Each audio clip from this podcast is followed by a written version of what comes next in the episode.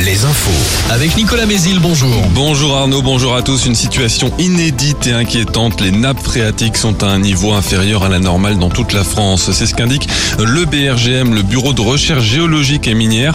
Il faudra donc, il faudra donc qu'il pleuve abondamment dans les prochaines semaines pour éviter ou du moins limiter une sécheresse qui se profile dès le printemps. C'est le huitième jour de grève à la SNCF avec encore des perturbations et une situation similaire à celle d'hier. 3 TGV sur 5 en circulation en moyenne, un intercité sur 3, un TER sur 2. La grève contre la réforme des retraites qui se poursuit également dans les raffineries, dont celle de Donge. En Indre-et-Loire, le site de stockage de gaz de Céry-la-Ronde est bloqué depuis hier. Les éboueurs continuent aussi leur mouvement, notamment à Nantes.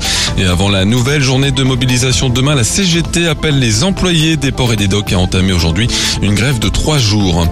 Pierre Palmade sera fixé sur son sort ce matin. La Cour d'appel de Paris doit rendre sa décision sur un recours du parquet de Melun contre la remise en liberté de l'humoriste sous contrôle judiciaire. Pierre Palmade avait été placé en détention provisoire le 27 février après l'accident qu'il a provoqué sous l'emprise de la cocaïne. Après une relative stabilité pendant un mois, les prix à la pompe repartent à la hausse. Le gazole et le samplon 9510 ont, chacun augmenté de 2,6 centimes en moyenne. Le premier s'affichait la semaine dernière à 1,84€ le litre et le second à 1,89€. L'actualité sportive avec du basket et de la nationale une ce soir. Poitiers se déplace à Rouen, Tours à Lyon, Lorient à Feur et Chaland à Boulogne.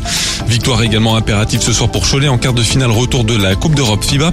Les Choletais reçoivent Kiev à la Meilleray après avoir perdu d'un petit point à l'aller mardi dernier.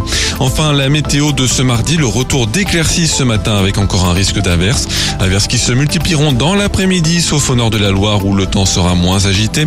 Le vent est encore soutenu ce matin jusqu'à 80 km Il faiblira un peu en cours de journée. Les maxi en baisse 11 à 15 degrés. Prochain flash à 5h30. À tout à l'heure.